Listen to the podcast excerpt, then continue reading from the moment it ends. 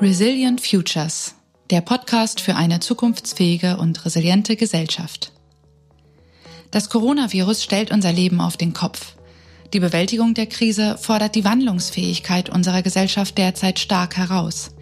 Etablierte Antworten aus der Vergangenheit bieten keinen zuverlässigen Kompass mehr zur Lösung zukünftiger Herausforderungen. Was jetzt beginnt, ist eine Art Reallabor, um herauszufinden, wie wir in Zukunft mit wachsender Komplexität und Unsicherheit umgehen wollen. Wird diese Krise zur Chance, die Grundpfeiler unseres Zusammenlebens neu zu denken? Oder werden wir wieder zum Normalzustand zurückkehren, so als ob nichts passiert ist? In diesem Podcast bietet das Institut für Zukunftsstudien und Technologiebewertung aus Berlin eine Diskussionsplattform für Ideen, die das Potenzial haben, unsere Gesellschaft robuster, aber auch anpassungsfähiger und nachhaltiger zu gestalten. Denn genau darum geht es bei Resilienz nämlich. Um die Zukunftsfähigkeit gegenüber unvorhergesehenen Ereignissen und die Kunst leichtfüßig und souverän mit stetigem Wandel umzugehen. Um all diese Themen zu diskutieren, wagen Felix Bär und Sebastian Hofer hier gemeinsam mit führenden DenkerInnen aus Wirtschaft, Politik und Wissenschaft für euch den Blick in die Zukunft. Herzlich willkommen zu einer neuen Folge von Resilient Futures. Mein Name ist Sebastian Hofer. Und mein Name ist Felix Bär. Welche Auswirkungen hat die Corona-Krise auf die globalen Lieferketten? Welche Rolle spielt der Güterverkehr für die Grundversorgung unserer Gesellschaft? Und wie können Liefernetzwerke nach der Pandemie resilienter und gleichzeitig nachhaltiger werden? Wir freuen uns daher, dass Dr. Sigrid Nikutta, die Vorstandsvorsitzende von DB Cargo, heute zu Gast ist, um diesen Fragen mit uns auf den Grund zu gehen. Als Mitglied des Vorstands der Deutschen Bahn ist sie seit Januar 2020 verantwortlich für das Ressort des Güterverkehrs. In dieser Funktion hat sie zu Beginn der Pandemie eine Taskforce eingerichtet, um den Betrieb in Zeiten von Corona zu koordinieren und Lieferketten für die deutsche Grundversorgung aufrechtzuerhalten. Eine Mammutaufgabe, aber auch eine gute Gelegenheit für eine Managerin, welche Herausforderungen liebt und welche zuvor fast zehn Jahre an der Spitze der Berliner Verkehrsbetriebe war und dort maßgeblich das neue Image des ÖPNV in Berlin geprägt hat. Beginnen wir wie immer mit einer kurzen Zusammenfassung der zentralen Erkenntnisse dieser Folge. Zuerst werfen wir einen Blick auf die Verletzlichkeiten und Schwachstellen, die durch den Virus in unseren globalisierten Lieferketten sichtbar geworden sind. Sigrid Nikutta erklärt, wie der Schienenverkehr während der Corona-Krise zum strategisch wichtigen Verkehrsmittel wurde, um die Versorgung der Wirtschaft, aber auch der Bevölkerung unter widrigsten Umständen sicherzustellen. Man könnte also sagen, dass der Güterverkehr wie eine Art Resilienznetzwerk im Krisenfall fungierte. Außerdem sprechen wir darüber, wie Lieferketten nach der Pandemie krisenfester, aber auch nachhaltiger werden können. Für Sigrid Nikutta ist klar, wenn wir die Klimaziele der Bundesregierung erreichen wollen, dann ist der Ausbau des Schienenverkehrs alternativlos. Gleichzeitig braucht es nach der Krise eine kluge Neubewertung der globalen Arbeitsteilung. Denn statt weiterhin dem Paradigma reiner Gewinnoptimierung zu folgen, brauchen wir nun eine faire und umweltbewusste Form der Globalisierung, um zukunftsfähig zu werden. Zuletzt erfahrt ihr, wie innovative Technologien künftig für mehr Krisenfestigkeit sorgen könnten und warum wir dafür Mut für neue und visionäre Projekte brauchen. Das und vieles mehr erfahrt ihr in unserem Gespräch mit Dr. Sigrid Nikutta. Also, viel Spaß mit der Folge! Man sagt, Sie ziehen Ihre, Ihre Energie aus der Herausforderung, aus kniffligen Managementaufgaben. Seit kurzem sind Sie ja jetzt Vorstandsvorsitzende von DB Cargo. Ähm, deswegen die Frage wäre, ist diese neue Position mit der Corona-Krise direkt zu Beginn für Sie jetzt sozusagen Ihr Traumjob? Das ist wirklich eine gute Frage. Ähm, was stimmt, ist, dass ich tatsächlich knifflige, herausfordernde Managementaufgaben liebe. Also es muss schon äh, immer so ein, ich muss schon auch das Gefühl haben, äh, es ist etwas, was nicht jeder machen kann. Und äh, es muss auch wirklich diesen herausfordernden Aspekt haben. Äh, DB Cargo kenne ich. Ähm, ich war zehn Jahre bei DB Cargo, dann war ich zehn Jahre nicht bei DB Cargo, sondern bei der BVG. Äh, und deshalb habe ich es hört sich vielleicht komisch an, es ist aber so, eine gewisse Leidenschaft für den Schienengüterverkehr. Ähm, deshalb bin ich zurückgekommen. Ich wusste, dass es ganz, ganz schwierig wird. Äh, was ich nicht wusste, ist, dass Corona kommt. Jetzt äh, haben wir ehrlicherweise eine Situation, die etwas mehr als herausfordernd ist. Aber ich glaube, die hat nicht nur DB Cargo, sondern die hat im Moment ganz Deutschland. Vieles dazu, vieles damit hängt wahrscheinlich auch zusammen mit einer Art Umstrukturierung, mit einer Sanierung, liest man ja teilweise auch zu dem ganzen Thema. Ähm, Sie haben ja promoviert im Bereich als Psychologin im Bereich Organisationspsychologie und ich fand den Titel ganz spannend. Wenn ich das richtig gelesen habe, steht da mit 60 im Management, Vorstand oder altes Eisen. Ist, das, ist, das, ist der Titel tatsächlich korrekt? Ja, also der Titel, also die, meine Dissertation äh, beschäftigt sich mit der Leistungsfähigkeit und der Leistungsbereitschaft älterer Führungskräfte. Und das Ergebnis in einem Satz ist, äh, ältere Führungskräfte sind maximal leistungsfähig, höchst leistungsbereit, aber oft sind es die Unternehmen, die dann aus einer, aus meiner Sicht falsch verstandenen Generationsfrage äh, ältere Führungskräfte eher aufs Abstellgleis schieben, es sei denn, sie haben es bis in so eine gewisse Top-Ebene geschafft. Auf einer Top-Ebene spielt das Alter dann weniger eine Rolle. Aber gerade so das, was Unternehmen brauchen, mittleres Management, höheres Management, da ist Alter oft ein Kriterium, was nicht positiv notiert wird. Vielleicht könnte man so weit, so weit gehen und sagen, dass Diversität und auch Innovationsfähigkeit der Personen, die Sie gerade angesprochen haben, ja, helfen könnten, einfach diese schwierige, diese schwierige Phase zu wuppen, oder? Davon, davon bin ich überzeugt. Diversität, Diversität, unterschiedliche Erfahrungshintergründe helfen eigentlich. Und gerade in Krisensituationen hilft es, wenn Sie Krisenerfahrungen haben. Das hilft mir jetzt auch, ich hätte es mir nicht gewünscht, aber ich habe auch die äh, Wirtschaftskrise 2009 ganz live erlebt bei im Güterverkehr und weiß, was wir damals getan haben und kann jetzt deshalb sehr fundiert darüber diskutieren, was sind die richtigen Maßnahmen und auch die richtigen Schritte gehen. Und daran würden wir auch gerne direkt anknüpfen, ähm, denn wir würden ja heute gerne mit Ihnen über das Thema Lieferketten und natürlich vor allen Dingen Güterverkehr in und nach der Corona-Krise sprechen. Ähm, erst einmal würde ich gerne ähm, mir mit Ihnen anschauen, ähm, wie sich denn der Coronavirus ausgewirkt hat auf äh, unsere Liefernetzwerke. Die Maßnahmen zur Eindämmung ähm, des Viruses haben ja dazu geführt, dass unsere Transportmöglichkeiten und äh, der Güterverkehr ähm, erheblich eingeschränkt wurden und äh, somit auch äh, Lieferketten vor wesentliche Herausforderungen gestellt wurden. Äh, manche Beobachter haben ja sogar davon gesprochen, dass es kriegsähnliche Zustände gab in der Versorgungslage. Die Frage wäre jetzt so ein bisschen, wie schlimm war denn die Situation wirklich und ähm, ja, vor welche Herausforderungen und Verletzlichkeiten hat uns denn der Virus gestellt? Ja, äh, ich glaube, ähm, ich glaube, es gibt, äh, wenn wir über die Versorgungslage sprechen, immer zwei Aspekte. Es gab mal ganz, es gab ganz kurzzeitig in den Supermärkten äh, verschiedene Artikel, die fehlten. Das lag aber eher an ungewohntem Kaufverhalten, weniger an der Lieferlogistik da, dahinter. einerseits. Andererseits hat es schon gezeigt, wie empfindlich unsere Lieferketten sind. Denn äh, Lieferketten sind heute äh, europaweit oder weltweit gestaltet äh, und die wenigsten machen sich über den Transportweg aktiv Gedanken. Transporte passieren eben. Äh, und auf einmal wurde deutlich, dass die Sachen sich eben nicht von A nach B beamen, sondern dass sie transportiert werden müssen. Und dass diese Transportkette auf verschiedenen Wegen stattfindet. Äh, der größte der Wege ist der Lkw. Äh, und äh, da wurde auf einmal deutlich, wir haben Grenzen. Wenn Grenzen geschlossen werden, aus welchen Gründen auch immer, dann steht auch der Lkw. Wir haben sehr internationale Lkw-Fahrer was auch eine Herausforderung sein kann, wenn die, äh, wenn die, äh, die, äh, die Fahrerinnen und Fahrer aus welchen Gründen auch immer in ihr Heimatland zurück wollen und eben nicht Europa oder weltweit eingesetzt werden wollen in dem Moment. Wir haben die Luftfahrt, die eine besondere Herausforderung hatte, das Schiff natürlich und den Schienengüterverkehr.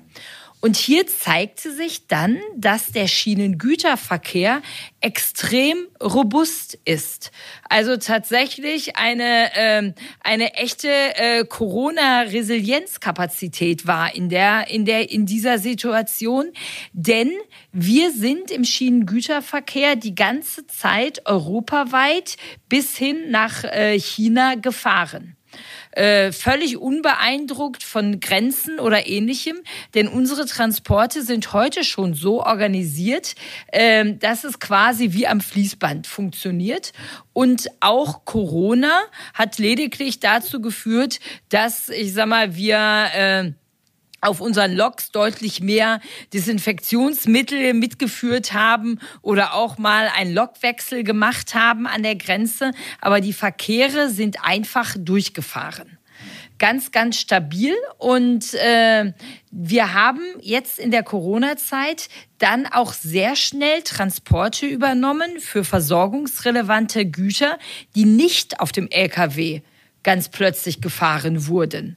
Also zum Beispiel Zellulose als Grundstoffe für alle Hygieneprodukte, zum Beispiel Nudeln aus Italien oder erstmal den Weizen nach Italien, Verpackungsmaterialien, äh, wirklich Dinge, von die, die wir ganz lange nicht gefahren sind. Auf einmal wurde klar, ein Zug ersetzt 52 LKWs. Also ich kriege auf eine ganz andere Menge über die Schiene transportiert als mit den LKWs. Ähm, wie war das dann mit den, also wir haben ja gerade angesprochen, dass äh, besonders ähm, systemrelevante Güter sozusagen dann übernommen wurden vom Zugverkehr. Gab es da eine gewisse Prioritätenliste? Wie wurde es denn entschieden, ähm, dass es eben zu diesen ähm, Ersatzverkehrmaßnahmen kam? Ja, es gibt, ähm, es gibt für, äh, für Krisenfälle natürlich diese Prioritätenlisten. Äh, was muss äh, als Nummer eins, zwei, drei, vier gefahren werden?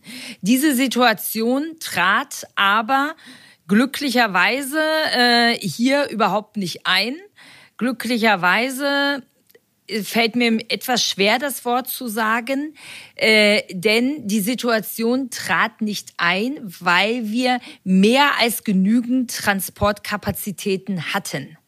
Äh, ich habe immer gesagt, äh, in der, in der, auch in der Hochphase, wir fahren alles, was unsere Kunden wollen. Und das stimmt auch. Wir haben keinen einzigen Transport ablehnen müssen, äh, denn auf der einen Seite haben wir neu versorgungsrelevante Güter gefahren. Auf der anderen Seite ist der Schienengüterverkehr natürlich massiv betroffen von dem Shutdown der europäischen Wirtschaft. Denn äh, wir fahren, äh, wir fahren Stahl, Rohstoffe äh, und ähnliches, Ersatzteile für die Automobilindustrie, für für Großindustrien und wenn hier die Fabriken geschlossen werden, haben wir das natürlich sofort eins zu eins bemerkt und dadurch so viel freie Transportkapazitäten gehabt, dass wir wirklich alles haben fahren können und bis zum heutigen Tage alles fahren können. Sie haben gerade den Begriff Resilienzkapazität genutzt. Das finde ich äh, ein sehr passender Begriff. Bringt mich zu der Frage, inwieweit die Kooperationsfähigkeit oder die Zusammenarbeit insbesondere der europäischen Staaten eine Rolle gespielt hat, um das zu ermöglichen, vor dem Hintergrund, dass ja die Grenzen relativ schnell geschlossen worden sind und so manch einer hat ja schon die Europäische Union in Gefahr gesehen. Also wie haben Sie die, die Zusammenarbeit hier erlebt? Ich glaube, für alle, ähm, für, für die ganze Nachkriegsgeneration war das jetzt mal eine spezielle Erfahrung. So auf einmal werden Grenzen geschlossen. Also das kannte ich jetzt überhaupt nicht. Wir hatten tatsächlich auch richtig praktische Probleme, weil einige, äh, auch wirklich einige Kollegen auch zum Beispiel aus Polen hier in, in Mainz arbeiten. Und die kamen auf einmal nicht mehr an ihren Arbeitsplatz äh, und ähnliches. Das hatten wir an ganz vielen Stellen gehabt. Ähm, wir haben, ich habe keine Sorge um die europäische Gemeinschaft. Ich habe mich allerdings gefragt, ob das tatsächlich eine sinnvolle Maßnahme ist, ob, ob ich dadurch den Virus an der Grenze stoppen kann. Aber das ist meine Privatmeinung. Äh, ein großer, äh, ein großes Fund, weshalb wir den Schienengüterverkehr so reibungslos, grenzüberschreitend gestalten konnten, ist die, äh, die Routine, die wir damit haben. 60 Prozent unserer Transporte ähm, äh, äh, sind heute grenzüberschreitend. Das heißt, wir sind es gewohnt. Auch die, die Abfertigung auf der Schiene läuft reibungslos und wir haben in allen Ländern als DB Cargo auch kleine Dependancen, kleine Firmen, die eben vor Ort ansässig sind. Und die konnten sehr, sehr schnell dann eben auch reagieren auf veränderte Anforderungen an den Grenzen etc., konnten also sehr schnell dann auch die Lösung immer für den Schienengüterverkehr mit den Behörden vor Ort erarbeiten, so dass immer, wenn ein Zug an der Grenze war, das dann wirklich reibungslos lief. Das äh, hat im Hintergrund sehr, sehr gut funktioniert zeigt aber nochmal, wie wichtig es ist, auch hier immer Europa zu betrachten. Also für den Transport auf der Schiene ist Deutschland äh, eine zu kleine Bezugsgröße. Ich muss immer ganz Europa denken. Sie sprachen ja bereits von der Routine und auch von der Robustheit, die damit irgendwie zusammenhängt, dass Ihr, Ihr äh, System weiterhin hervorragend funktioniert hat. Ähm, Sie haben aber auch darüber gesprochen, dass es eine gewisse Anpassungsfähigkeit ähm, gegeben haben muss. Ähm, gab es noch andere Beispiele, wo, wo Sie sich schnell und agil anpassen mussten an die Randbedingungen und wie hat das funktioniert? Ja, äh, na, natürlich äh, unsere größte Sorge während der ganzen Zeit und bis heute ist, dass, äh, ihr, dass ein Stellwerk ausfallen könnte aufgrund von Corona. Also das ganze Stellwerk Teams erkranken könnten. Äh, das ist glücklicherweise dank der, der wirklich ausgefeilten Logistik äh, der Netzkollegen in Deutschland und international nicht er erfolgt. Wir hatten allerdings in Frankreich äh, eine Weile die Diskussion, dass sie zu gewissen äh, Zeiten die Stellwerke geschlossen haben und dass wir dann unsere, unseren Zugverkehr darauf anpassen mussten. Das hat aber funktioniert. Dank guter Kommunikation wussten wir es so rechtzeitig, dass wir die Züge dann eben so eingetaktet haben, dass sie Frankreich erreicht haben, wenn die Stellwerke besetzt waren. Das hat also das war ähm, eine extrem positive Erfahrung. Auch gab es dann mal Anforderungen, dass es an der Grenze einen Lokwechsel geben musste. Ähm, auch das, darauf konnten wir sehr schnell reagieren. Ich finde, da hat auch die Schiene gezeigt, dass sie unglaublich flexibel ist. Also weil, weil äh, die einzelnen Bahnen doch sehr gut miteinander zusammenarbeiten im Sinne der Transportkette. Wir sind an vielen Stellen Wettbewerber, aber wenn es darum geht, einen Transport durch Europa zu bekommen, kooperieren natürlich alle, denn das Ziel ist klar, der Transport muss irgendwie am Ende ankommen. Stichwort Kooperation vielleicht auch hier. Wie ist denn die Kooperation zwischen Schiene und Straße verlaufen in der Corona-Krise? Ich kann mir vorstellen, dass viele Produktionsstätten ja nicht unbedingt immer angeschlossen sind an den Güterverkehr. Gab es da auch neue Arten der agilen Zusammenarbeit? Das ist eine, äh, das ist eine tatsächlich sehr, sehr gute Frage, äh, denn äh, wir, ich sag, ich hatte es ja eben erzählt, wir haben irgendwann Nudeln aus Italien nach Deutschland gefahren. Und natürlich sind diese Nudelfabriken jetzt nicht an die Schiene angeschlossen äh, in Italien.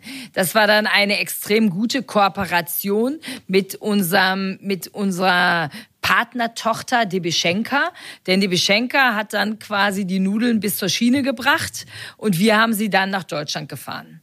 Oder mein Lieblingsbeispiel sind die Transporte ähm, die wir von China nach Deutschland fahren. Auch da gibt es eine sehr, sehr intensive Kooperation.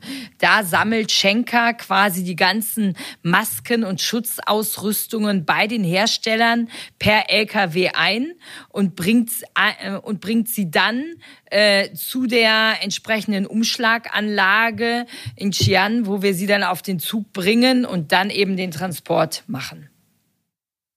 Sie hatten ja gerade schon das Stichwort Nudeln erwähnt, ähm, was in der Corona-Krise ja auch auffällig war, fand ich, dass beispielsweise unsere Bundeskanzlerin Merkel in den Ansprachen betont hat, ähm, wie wichtig die Grundversorgung logischerweise ist, aber wie sie auch gesichert ist, die Grundversorgung an, Lebensmitteln jetzt explizit. Ähm, meinen Sie, dass wir gerade ähm, eine Art neue Wertschätzung erfahren in der Bevölkerung hinsichtlich der Transportketten und der Komplexität auch dieser Transportketten? Dass eben nicht alles sozusagen, so wie der Strom aus der Steckdose kommt, auch der Joghurt aus dem, aus dem Regal fällt? Ich wünsche mir, dass wir da ein neues Bewusstsein äh, dafür bekommen.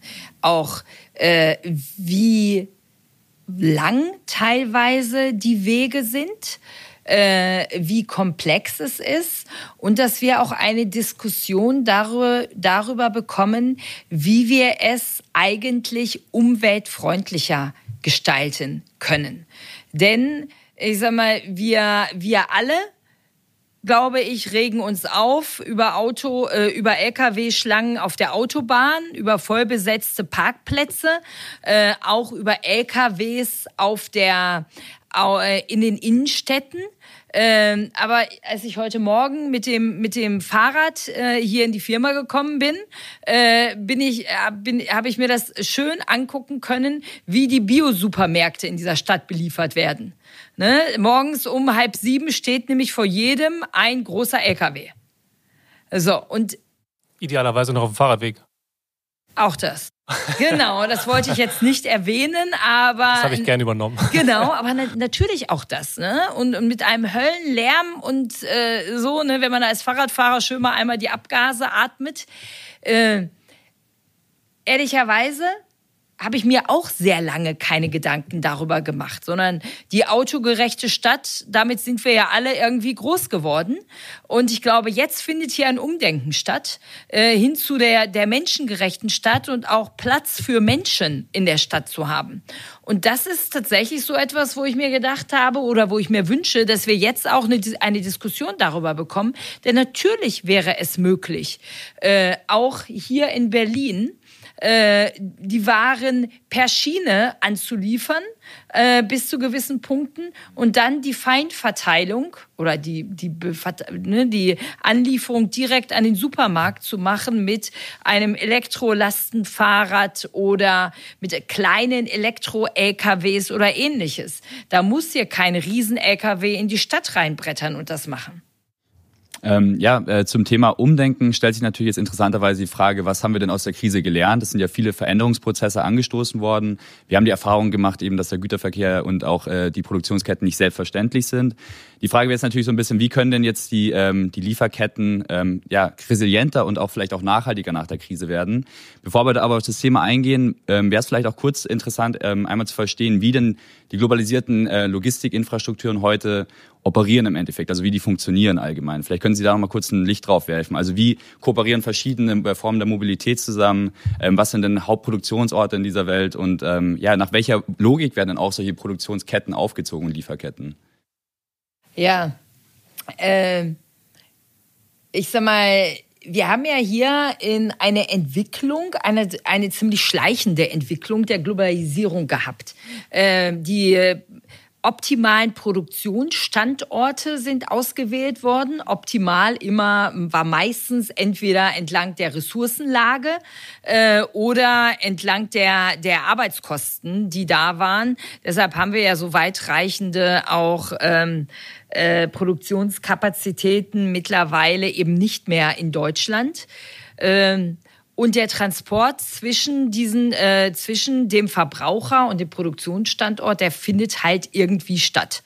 Das ist, ich sag mal, immer nachgelagert, aber Transport ist keine so relevante Kostengröße gewöhnlich in der Vergangenheit gewesen. Ich glaube, da gibt es gerade große Veränderungsmechanismen. Äh, einer der, denn die Krise hat gezeigt, dass das anfällig macht, gerade wenn einzelne Güter nur an einem Ort in der Welt produziert werden. So, wenn da etwas, wenn dort an diesem Ort etwas passiert und diese Güter eben nicht mehr rausgehen können, dann hat, haben ganz viele ein Problem. Also ich glaube, wir werden daraus lernen, dass wir diversifizieren müssen, auch der Produktionsstandorte. Äh, einerseits. Zweitens glaube ich, dass Nähe wieder ein Kriterium werden wird. Ähm, denn wir haben jetzt gesehen, wie gut es ist, tatsächlich, ich sag mal, das Thema Atemschutzmasken auch vor Ort produzieren zu können. Mit ganz kurzen Wegen, weil das eben ein Thema der Schnelligkeit ist, äh, was ich, äh, der, auch der Versorgung ist das zweite Thema. Und äh, das dritte Thema, was, was wichtig ist, ist, äh, Grundversorgung, sagten sie, aber ist so ein tatsächlich so eine gewisse Daseinsvorsorge. Wer ist eigentlich, wer trägt eigentlich die Verantwortung dafür, dass alles, dass die Dinge da sind? Ähm, bis hin zu Medikamenten da sind, etc. Also ist das nicht vielleicht doch eine Aufgabe, die nicht einfach so quasi dem Zufall überlassen werden kann oder äh, sondern wo, wo es eine gewisse Sicherstellungsfunktion auch geben muss.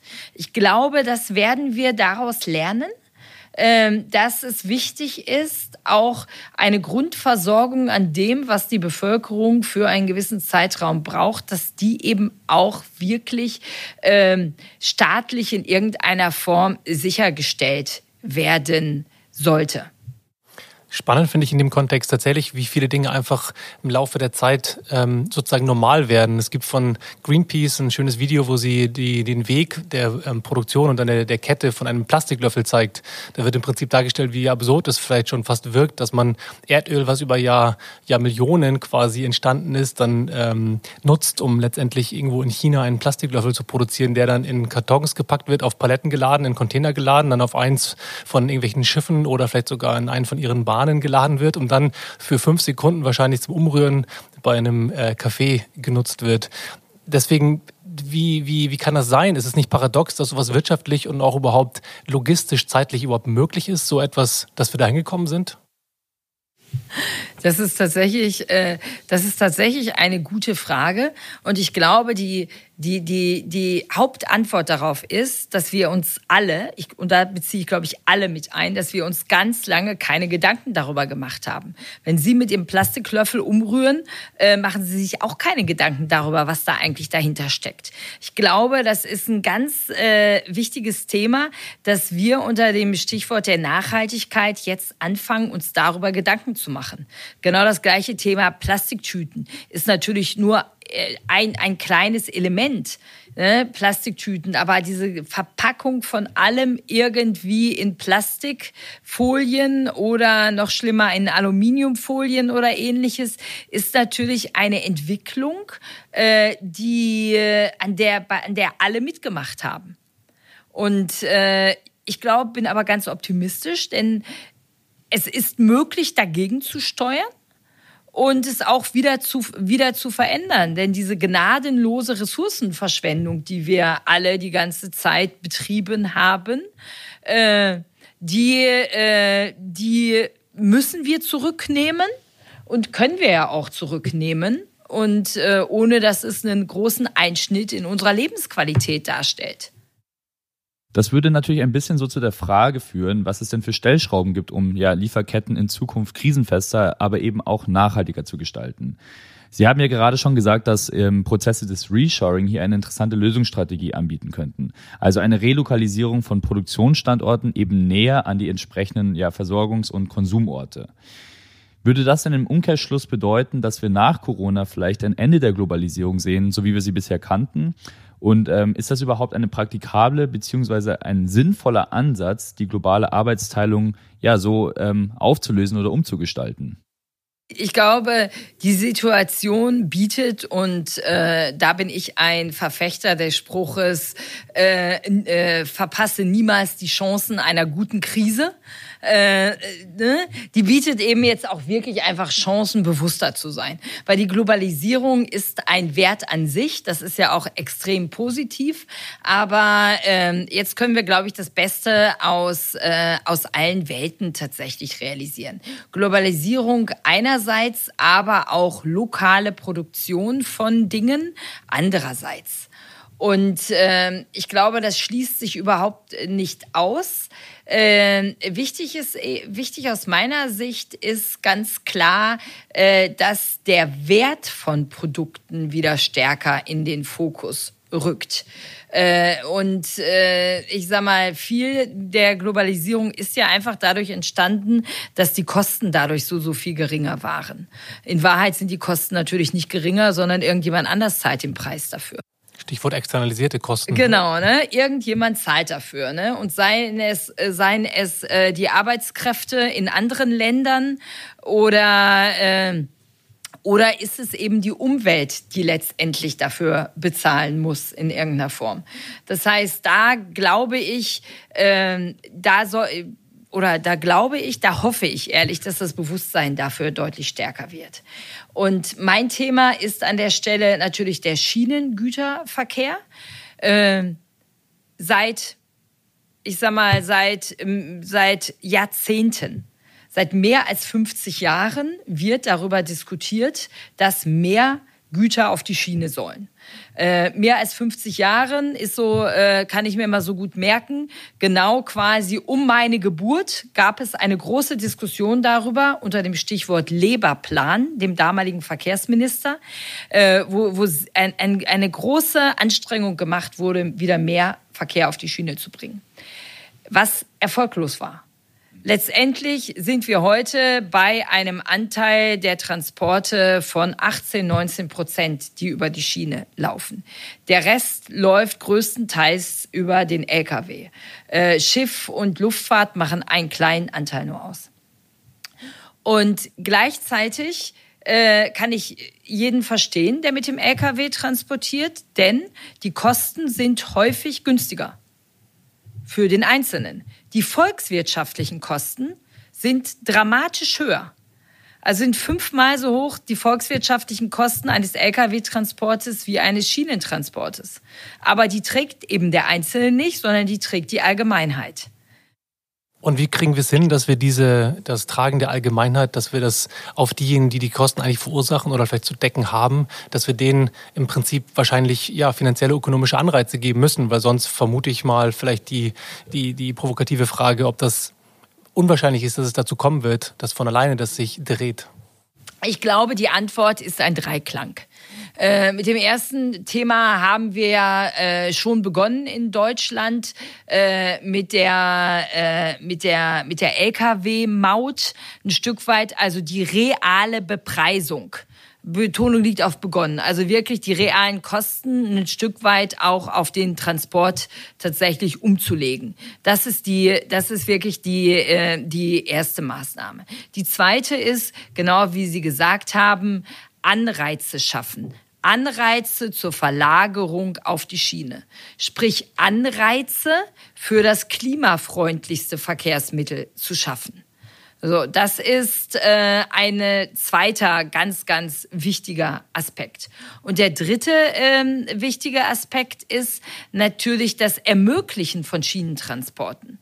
Äh, da hat es ja eher zu einer, ich sag mal, da hat es ja in den letzten Jahrzehnten eher einen Rückbau gegeben, auch von Schienenanschlüssen und ähnlichem. Und auch hier da wirklich neu eine Initiative zu starten und zu sagen, mehr, mehr Gleise, mehr Anschlüsse, mehr Umschlagsmöglichkeiten. Denn wir werden in eine Welt kommen, davon bin ich sehr überzeugt, wo die Waren mit bei, in den einzelnen Fabriken mit einem Elektro-LKW abgeholt werden und dann an dem nächstmöglichen Punkt auf die Schiene verladen werden. Das ist durchaus eine kluge Kombination, äh, wenn es sich um ne, Abstrecken so 100, 200 Kilometer, nicht wenn es im Nahbereich ist, ne, nicht kein Umschlag für 50 Kilometer, aber ab 100 Kilometer ist es durchaus sinnvoll, äh, sowas zu tun. Und äh, das heißt, diese Möglichkeiten äh, zu schaffen.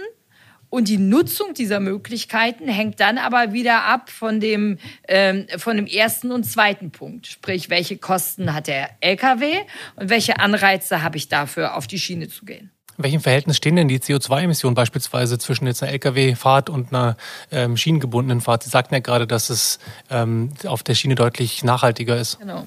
Da ist, äh, äh, da gibt es eine ganz einfache Faustformel. Also das ist immer gut. Genau. Ne? Also jede jede Tonne, die ich mit der auf der Schiene transportiere, spart automatisch 80 Prozent CO2. Okay, das ist auf jeden Fall Grund genug, dort mehr in die Richtung zu investieren. Und die Bundesregierung hat ja auch das ausgelobte Klimaziel bis 2030, diesen Schienentransport auf 25 Prozent zu steigern und hat jetzt ja gerade im Rahmen des äh, Konjunkturpaketes weitere 5 Milliarden zugesichert insgesamt für den als Eigenkapital für die Deutsche Bahn. Ähm, gibt es da bereits konkrete ähm, ja, Handlungsfelder, konkrete Aktionen, wie Sie ähm, dieses Geld nutzen können, um dieses Ziel zu erreichen? Ja, äh, Ganz, ganz klar, dieses, äh, dieses Geld geht natürlich zuallererst in, den, äh, in, in das Thema der Infrastruktur, also wirklich den Ausbau Bau, das, was ich sagte, ne? äh, wirklich die, einen Ausbau und die Modernisierung. Denn eine Steigerung des Schienengüterverkehrs äh, geht natürlich nur, wenn ich auch die Möglichkeit auf der Netzinfrastruktur habe. Und äh, wenn ich gleichzeitig, was wir ja machen wollen, auch den Personenverkehr hochfahren möchte und werde äh, mit dem Deutschlandtakt, dann heißt es, ich brauche mehr Kapazität auf der Schiene. Ähm, Schiene baut sich nicht ganz so schnell. Das heißt, ich muss hier massiv in Digitalisierung investieren, aber auch neue Schienenanschlüsse, neue Umschlagsanlagen. Äh, dafür ist diese Stärkung des Eigenkapitals enorm wichtig, denn damit sind, werden hier äh, ganz andere Investitionen ermöglicht. Während der Krise haben wir jetzt ja aber auch schon eine Art Verlagerungseffekt gesehen. Also viele Waren, die ursprünglich mit Lkw zum Beispiel transportiert wurden, wurden ja jetzt auf Güterverkehr umgestellt. Gibt es denn Möglichkeiten, diese, diese Art Verlagerungseffekt langfristig und nachhaltig beizubehalten? Also im, Umkehrschluss zu verhindern, dass wir eben jetzt das, was auf Zug wieder verlagert wurde oder schon verlagert wurde in der Krise, wieder zurück auf Lkw-Transport umgestellt wird? Wir wir, wir sind sehr stark in der Diskussion mit den Kunden genau an dieser Stelle, diese äh, Transporte zu behalten als Schienengüterverkehr. Wir haben wirklich gut gezeigt, dass wir es können, äh, dass wir auch, dass wir es auch sehr verlässlich gemacht haben. Das ist die eine Seite. Die andere Seite ist allerdings, dass ich, und da bin ich sehr realistisch, sehe, wie niedrig die Dieselpreise gerade sind äh, wie viele freie Kapazitäten es auf dem Lkw-Markt gibt. Und äh, da erwarte ich einen massiven Preisdruck einfach dadurch. Ne? Also dass dadurch, dass Lkw-Transporte jetzt noch mal wieder ein Stück günstiger werden, äh, könnte es schwierig werden. Wobei wir da ja direkt wieder bei den externalisierten Kosten sind. Wir haben ja im, auf dem, in dem ähm, Lkw-Speditionsbereich ja durchaus teilweise unfaire oder niedrig bezahlte Arbeitskräfte, die natürlich diese, diese äh, Preise erst ermöglichen. Ja, äh, das ist genau meine Sorge dabei und äh, ich glaube, dass es da auch äh, wichtig ist, dass wir in Deutschland anerkennen, dass wir auch da eine Verantwortung haben, auch wenn das ausländische Lkw-Fahrerinnen und Fahrer sind, die hier in Deutschland fahren. Äh, aber ich sag mal, da, und dass wir eben auch dort äh, mit diskutieren müssen, welche sind eigentlich die Arbeitsbedingungen, wie wird das nachgehalten, äh, was da passiert. Ich kann für die Deutsche Bahn sagen, dass wir, äh, dass wir sehr dahinterher sind, Tarifverträge und ähnliches haben, die das determinieren. Ähm, und ich glaube, das ist auch durchaus wichtig in so einem Land wie unserem. Darüber hinaus ist ja auch dann das, das Thema der CO2-Emissionen, das Sie gerade schon genannt haben. Es wirkt ja fast schon seltsam, dass man nicht endlich mal da die, die Daumenschrauben oder die Stellschrauben so legt, um halt diese Form von ähm, ja, externalisierten Kosten einzupreisen. Also ich würde mir sehr wünschen, dass wir eine Dynamik entwickeln, genau diese externalisierten Kosten wirklich mal einzupreisen. Die Trassen, äh, äh, die, die Mautkosten sind nur, äh, sind nur ein kleiner Teil davon. Äh, ähm, und äh, decken das bei weitem nicht ab. Wie gesagt, es gibt äh, Untersuchungen, die sagen, fünf bis achtmal höhere externalisierte Kosten gibt es auf der Schiene. Und äh, die wir äh, auf der Straße, auf der Straße meinen Sie, genau, auf ja. der Straße, die wir quasi alle bezahlen. Ne? Diese externalisierten Kosten der Straße zahlen wir alle. Äh, und noch nehme ich auch wenig äh, Aufruhr wahr, ne? dass wir das eigentlich alle bezahlen. Und gleichzeitig ärgern wir uns aber alle darüber, was, was die Folge davon ist. Weil, und äh, deshalb ist eine Verlagerung der Verkehre auf die Schiene auch alternativlos. In Europa wird eine Steigerung des wahren Wirtschaftsverkehrs, so heißt es technisch, also sprich der Transporte, um 20 bis 30 Prozent erwartet in den nächsten Jahren.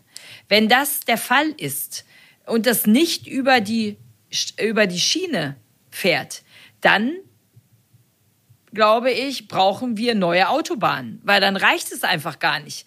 Ne? Also, ne, wo sollen die LKWs dann noch hin?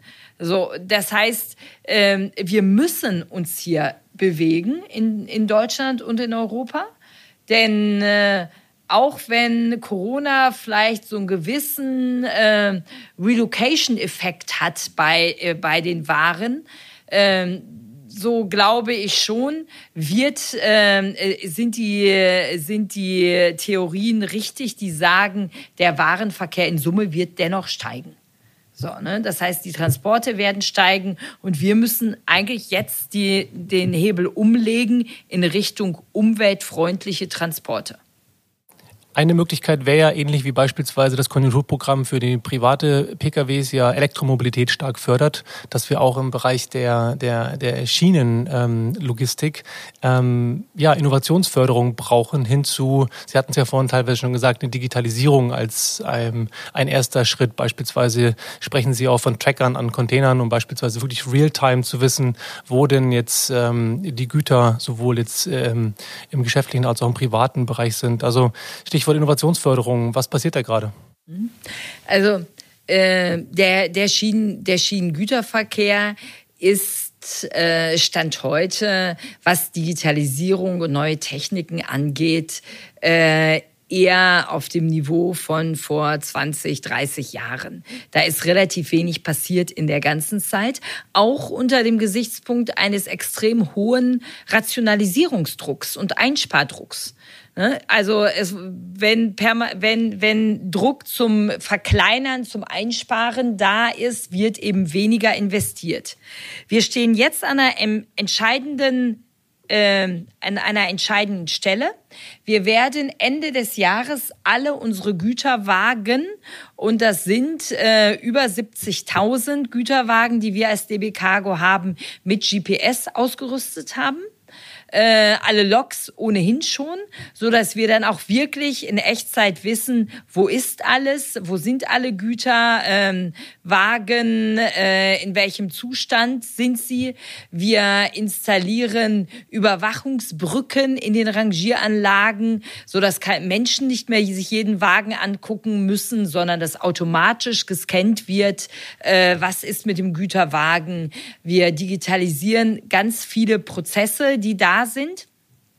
Was auch extrem wichtig ist, äh, vor dem Hintergrund Schnelligkeit einfach der, der Verkehre und natürlich vor dem Hintergrund äh, Kundeninformation. Also der Kunde möchte natürlich wissen, wo sind seine Waren und klar ist, äh, Schienengüterverkehr soll und wird so einfach sein wie online kaufen. Also Sie können genauso wie Sie online in den einschlägigen Plattformen und Geschäften Dinge kaufen, genau so wird der Schienengüterverkehr sein. Wir haben da die Software da, die ersten 150 Kunden arbeiten damit, also maximale Vereinfachung und dann Überwachung der, des Transportweges, der Ankunft, all das, was Sie heute erwarten, eben auch im Schienengüterverkehr. Gibt es irgendwo auf der Welt so ein Hotspot, wo Technologie entwickelt wird, wo so eine gewisse Technologiekompetenz gerade für jetzt Ihren Bereich existiert? Ähnlich wie jetzt Software im Silicon Valley ja quasi verortet ist? Also äh, ganz dezidiert gibt es so etwas nicht. Äh, lange Zeit war, war Deutschland da wirklich so ne, äh, ein, ein, ein Hotspot gewesen an der Stelle. Daran arbeiten wir, um hier eben auch wieder äh, Entwicklungsgeschwindigkeit hinzubekommen. Äh, aber die Situation, die ich für Deutschland geschildert habe, die ist im Grunde äh, zumindest europaweit vergleichbar. Wir haben jetzt ja um ein, über einige kleine Innovationen gesprochen. Wenn man jetzt sozusagen äh, GPS-Lokalisierung von, von Containern als kleine Innovation bezeichnen möchte. Ähm, das chinesische Seidenstraßenprojekt beispielsweise ist ja vielleicht ein Gegenbeispiel für ein sehr, sehr großes, innovatives Projekt, wo natürlich äh, der Staat China selber das Ziel hat, ähm, dieses, dieses transeurasische äh, Projekt zu verwirklichen. Ähm, deswegen die Frage so ein bisschen, brauchen wir im Prinzip Zielbilder oder Projekte, die vielleicht auch politisch incentiviert und motiviert sind, ähnlich wie beispielsweise das Apollo 1 Projekt, ähm, wo wir Politik, wo wir Ökonomie, wo wir auch die Gesellschaft hinter vereinen können, um sozusagen einen Schritt weiterzugehen? Meine feste Überzeugung ist, dass es der Visionen bedarf. Die Vision, wo möchte ich eigentlich hin? Im Warentransport wäre es wahrscheinlich der komplett emissionsfreie äh, Güterverkehr überhaupt. Und dann dieses Ziel auszugeben und im Grunde die Forschung weltweit dazu auffordern, die Industrieunternehmen auffordern zu sagen, so, entwickelt, arbeitet darauf hin, bietet Lösungen. Das ist das Gegenteil von dem, wie es häufig gemacht wird, immer vom, Ab vom Absprungspunkt aus zu gucken und zu sagen, was ist der nächste kleine Schritt, den fördere ich, sondern wirklich quasi vom Ende her denken und sagen, da möchte ich sein und dann schrittweise zurückgehen. Deshalb äh, glaube, glaube ich äh, daran, äh, also da, da können wir äh, in der nächsten Zeit größere Sprünge machen, wenn wir wirklich diese gemeinsame, auch gesellschaftliche Vision entwickeln. Wohin soll es eigentlich gehen? Jetzt gibt es ja aktuell den, diese technologische Innovation namens Hyperloop, die ja sowohl im Personen- als auch im Güterverkehr hier und da mal diskutiert wird. Was halten Sie davon? Wäre das dieser nächste Schritt, den wir brauchen könnten? Also die Idee, die dahinter steht, ist ja völlig faszinierend. Ein Rohrpostsystem. Ja, es ist eine in, in, in, in dramatischer Geschwindigkeit. Äh, Versorgungsleitungen unter den Städten, ne? das ist ja das System, was dahinter steckt. Äh, Vielleicht ist es eine dieser Ideen. Es ist auf jeden Fall eine Vision, die mit Sicherheit wichtig ist. Ein Stück wegzukommen von dem, es muss alles irgendwie überirdisch äh, transportiert werden. Äh, unterirdisch ist, ist auch eine Möglichkeit. Ob es jetzt der Hyperloop wird oder nicht, äh, da bin ich ein Stück weit äh, zu, äh, zu weit weg. Ich weiß auch, wie schwer es ist, Tunnel zu bohren unter der Stadt. Das ist kein Selbstläufer. Äh, äh, an der Stelle und auch extrem kostenintensiv. Dennoch könnte es natürlich eine Lösung sein. Und wir sehen, dass in vielen sehr dicht besiedelten Räumen, da geht man viel, viel stärker unter die Erde. Also ich glaube, da einfach die gemeinsamen Visionen zu, zu erarbeiten und dann wirklich auch Testfelder, Versuche zu machen, wie könnte es sein. Daraus werden wir dann zehren äh, und sehen äh, in, und, und sehen, was, was bewährt sich im Alltag was vielleicht auch nicht. Ähm, ja, zum Abschluss von unseren Interviews äh, stellen wir unseren Gästen immer eine Frage und die würden wir natürlich auch gerne Ihnen stellen. Gerne. Ähm, während der Corona-Krise sind ja viele Veränderungsprozesse schon angestoßen worden. Viele haben wir heute diskutiert. Wenn Sie eine Sache mit aus der Krise nehmen könnten für unsere Gesellschaft und eben auch die Liefernetzwerke der Zukunft vielleicht, was wäre das dann? Die, äh, die eine Sache, die ich ganz wichtig finde, ist dieses, ist das veränderte Bewusstsein. Veränderte Bewusstsein für Selbstverständlichkeiten. Wie toll es ist, dass ich einfach U-Bahn oder S-Bahn fahren kann.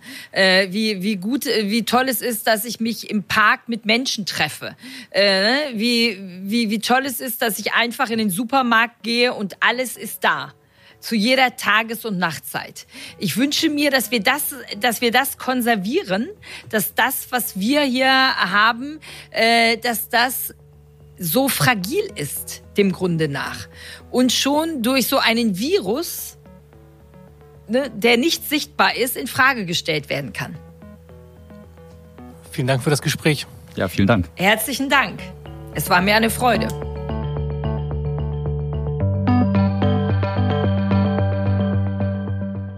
Vielen herzlichen Dank fürs Zuhören. Wenn euch die Folge gefallen hat, dann freuen wir uns sehr über eure Unterstützung. Am einfachsten geht das, wenn ihr in eurer Podcast-App auf Abonnieren klickt und natürlich auch mit ein paar Sternchen und einem Kommentar bei Apple Podcasts. Außerdem freuen wir uns, wenn ihr diesen Podcast fleißig weiterempfehlt. Und natürlich, wenn ihr Gästevorschläge oder Fragen oder auch Kommentare habt, dann immer her damit per E-Mail an podcast at resilientfutures.de. Ein großes Dankeschön geht außerdem an dieser Stelle raus an Max Pless von Audioboutique für diese schöne Musik. Das war's für heute mit Resilient Futures. Bleibt gesund und passt auf euch auf und hoffentlich bis zum nächsten Mal.